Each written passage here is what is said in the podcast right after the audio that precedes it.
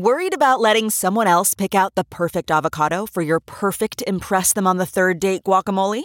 Well, good thing Instacart shoppers are as picky as you are. They find ripe avocados like it's their guac on the line. They are milk expiration date detectives. They bag eggs like the 12 precious pieces of cargo they are. So let Instacart shoppers overthink your groceries so that you can overthink what you'll wear on that third date. Download the Instacart app today to get free delivery on your first three orders while supplies last. Minimum $10 per order. Additional terms apply. The morning trend With Big Party began and Molly. on channel. So Charles Schwab is buying TD Ameritrade for $26 billion. It's an all stock deal.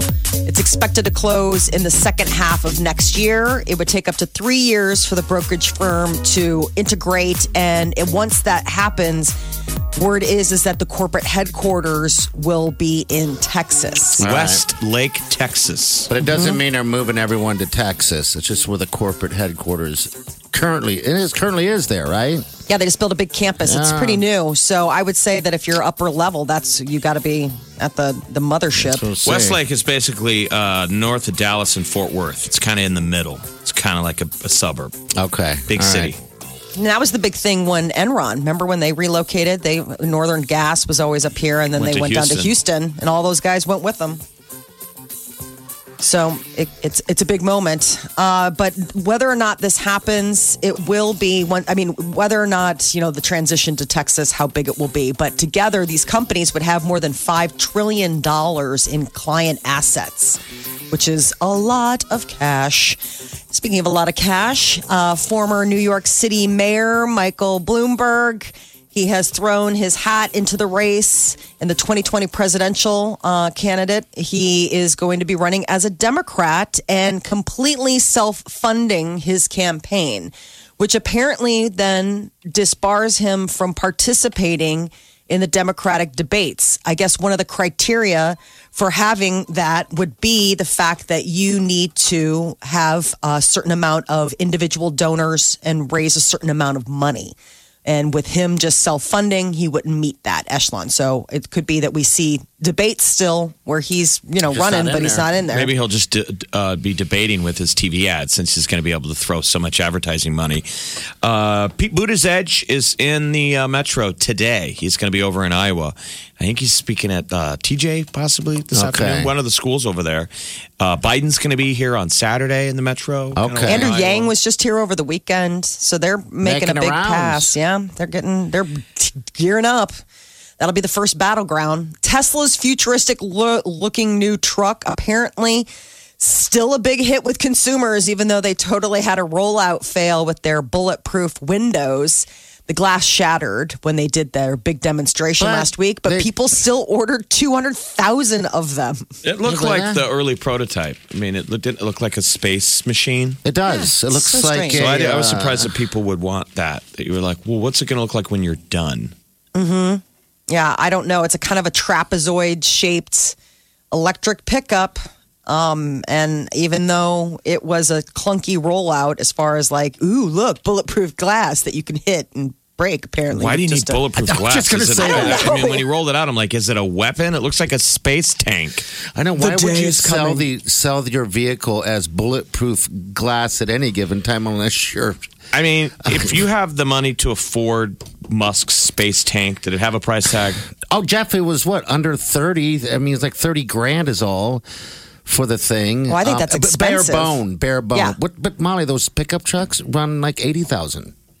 So that's what they're kind of doing. They're like, whoa, or does it have enough for people to put away? These I'm sorry, but if I expensive saw one of those and one of those big F 150s, I still think that when you would take the F one fifty. Absolutely. Yeah. Hands down. I mean, You'll pay double then, you know. So I think that's just going to be the price point on because if would you say two hundred thousand people pre ordered. Pre-ordered? what's crazy is how fast the Tesla vehicles are.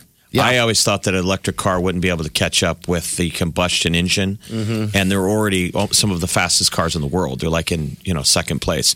You guys got to go see Ford versus Ferrari, but, but but there's also a documentary on Netflix they just dropped. You know they drop something every four seconds. Yeah. Mm-hmm. There's the real story of Ford versus Ferrari. It's pretty amazing how that I'm not a car guy, but that evolution of how they pushed each other to get cars faster, faster, faster. Yeah, because what they would think now of an electric car. I know. I know. Because you know Yeah. what? That was the whole deal when they came out with electric cars. They put it along. But now, I mean, 60 mile an hour in, in, in, in like three seconds, these things. And then how fly. long these vehicles will be able to run on a charge. Yeah, no, no gas It's involved. really game changing. I, I don't think we thought electric cars were going to get here. It seemed like kind of a dream. yeah. Well, I mean, I, I guess with the fossil fuels, and I mean, the reality that it is a finite resource, and we do have to start thinking ahead to when, you know, we still need vehicles and what they're going to run on. It makes sense that in this world of global uh, uh, climate change. No, I'm just Get saying, like, it. with use your words. Well, people thought we would run out of gas first, and we clearly haven't. I'm Yeah. saying it. We're going to go to the electric car not because we had to, which we thought. It's because we want to. It's right. I I mean, I mean, money talks. That's for sure. All right, what else is going on, Mo? Thanksgiving we got uh, coming up, and the Macy's Day Parade could be a parade day call as for whether or not you're going to see those famous uh, floats, Garfield. the big balloons and whatnot. Those iconic uh, Macy's parade balloons could be grounded because they're saying even though it's going to be a sunny day and probably in the 40s, there could be winds gusting higher than 23 miles an hour, which would that would be their echelon for grounding it. I guess. Gonna They talk last about? time they grounded um, the balloons was 1971. What so are it's they been that long. about? What are the hosts going to talk about? They're, they're not going You're to. going to flip. You're going to flip the chair. You're going to wake up hungover on Thanksgiving. Oh, the Yeah. parade's on. If there's if Garfield's not chos- chasing Odie down the streets, what's the point of watching? You're right, because the musical acts aren't that fun to watch. I always, man, those know? people are such professionals on those years when it's Oh. just absolutely subarctic and they're out there, hello, my baby, like singing each stop of the way. Everybody's getting weird weather, so that will be New York City. We could be getting our second round of snow here in Omaha Yeah. um, Thursday morning. I mean, you might wake up Thursday morning, it's snowing here and it's windy in New York. Yeah, there's a big warning for the whole country as far as like the holiday travel Tuesday, Wednesday, big storms moving through. So everybody's got to keep their eyes on the uh, televisions about what the what's going on with the weather, or ears on the radio to find out what the latest is as far as what that means for getting out of town or getting to grandma's house or doing whatever it is you do. Yeah, TikTok, a couple more days away. We're going to be laying there feeling all fat and lazy. And you haven't even delicious. eaten yet. I hate you. That's Thursday morning. That's just your baseline. you wake up fat Thursday. That's not grandma's fault. I woke, woke up fat and lazy every day. So, yeah, I'll just be fatter and lazier if that's possible. Big Party, DeGan, and Molly This is the Big Party Morning Show. on Channel 94.1. You're listening to the Big Party Morning Show on Channel 94.1. Right, good morning to you. 938 9400. That's into the show. Uh, thanks for listening. All right, so for the last couple of weeks, we've been uh, taking calls from people and getting you guys on the list. It's a VIP list to get you possibly the pair of tickets that everyone wants. It's a pair of tickets to every show we're a part of in 2020. All right, so it's pretty awesome. Well, we got the winner right here. Let's, uh, let's chat with her. Uh, is this Brianna? Yes. Oh my God. Are you serious? Yep. Oh my god. We got to break the bad news to you. You're the winner. Congratulations! I'm literally jumping up and down right now. You should. Ah. This is a huge win. Thank you so much. you bet. Hey, and uh, I and- wanted to say something else, but I don't know what else to say. Oh, you know what? It's okay. You can thank anyone you want. Um, all right. So, also, Brianna, what's what's going to happen here? We're just going to kick it off with this. We're going to give you a pair of tickets to the Jonas Brothers show. You got, um, Which but is uh, next week. This is going to be B stage. It's the B stage bar experience seat. So you'll be sitting at a private bar there, Bar. uh, right in front. Joe Bros. Yeah, having a Oh, cocktail God. and watching. All right. Um, all right. So you have a lot of tickets for Oh my next god, year. I'm like shaking right now. Oh, you're so set for the year. Uh, who's? Do you have a concert buddy, or I mean, who knows how many Yes. tickets this is going to be? Who, who is that? I usually take. I usually force my husband to go with me. Okay. Well, you're going to have to force other people because he's going to get burnt out with how many concerts you're going to be going with. Everyone is your friend now. Heck, I want to be your buddy. Yeah. Yeah. Well, hey. You can be my friend. All right. That's so exciting. So, congratulations. You are the big ass ticket winner. Okay. Thank right. you so much. Hey, have a happy holidays, all right? We'll have someone get a hold of you with all the information and details. You might have to wear a big, giant uh, laminate type thing to every show. Is that okay? I'm so down for that. all right. I'm so down. As long as you're down with it, and we're good with it too. All right, Brianna, thank you, dear. We'll talk to you later. Thank you.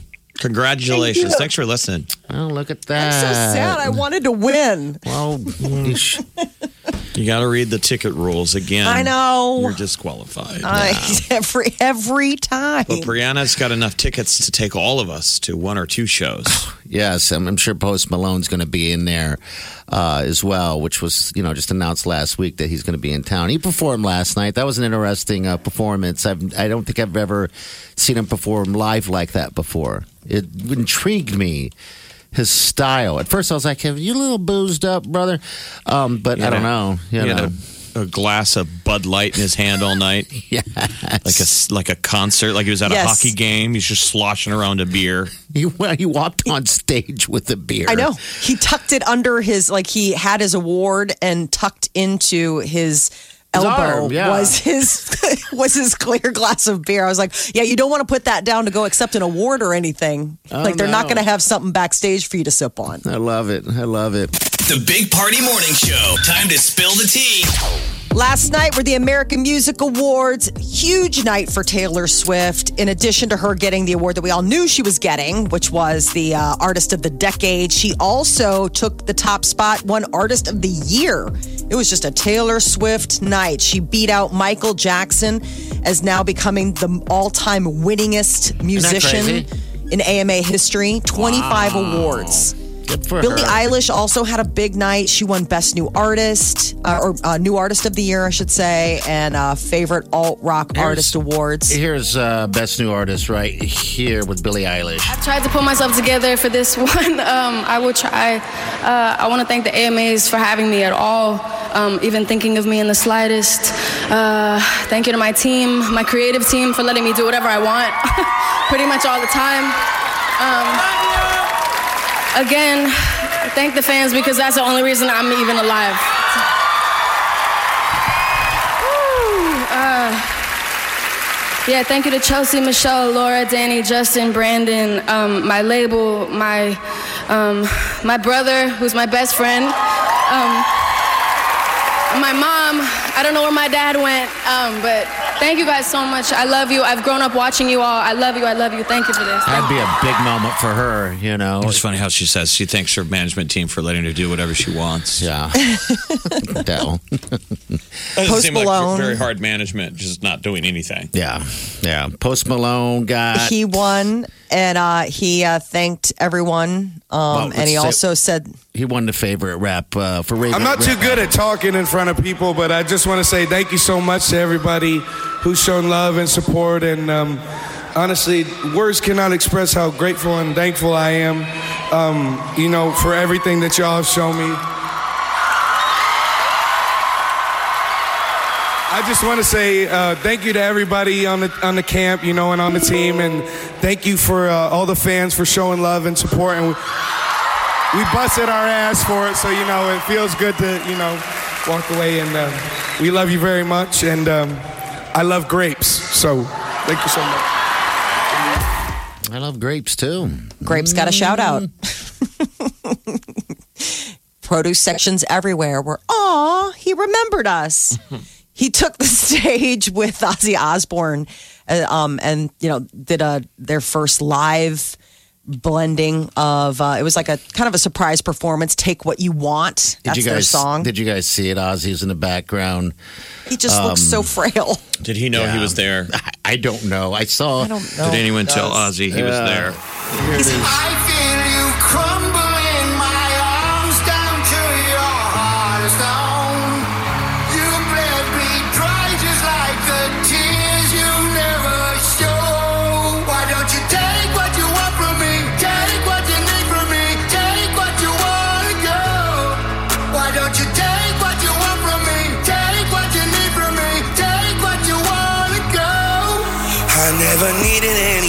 from you. And all I ever asked was for that truth. You showed your tongue and it was forked in two. The venom was lethal. I almost relieved you. Yeah, you preyed on my every mistake. Waited on me to pray. Yeah, I thought he was good. It's good performance. But yeah, he was way in the background. I saw Sharon Osbourne sitting in the audience.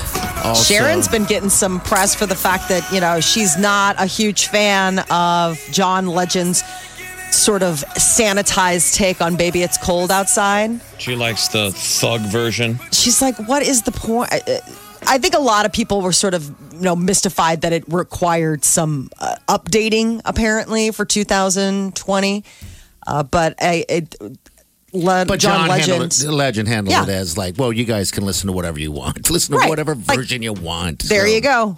it's out there if you want it. If not, don't worry about it. That was a Star post Wars. wra- wrapping up that leg of his tour, though. By the way, the, where we just sent our listener to, he had performed uh, in Inglewood um, just two nights ago, and he brought Ozzy on stage. I think that was the first time Ozzy had been coming out on the tour and doing that, Okay. which would All be right. cool to see. It's a, that's a sweet song. Yeah, it's an awesome song. Everyone was singing along. Everyone knew the words to it. Um, Ozzy's been, you know, suffering from some health stuff. He had to cancel a bunch of his own performances and tour dates because he's like been sick and injured. So seeing him back on stage that took a took a lot.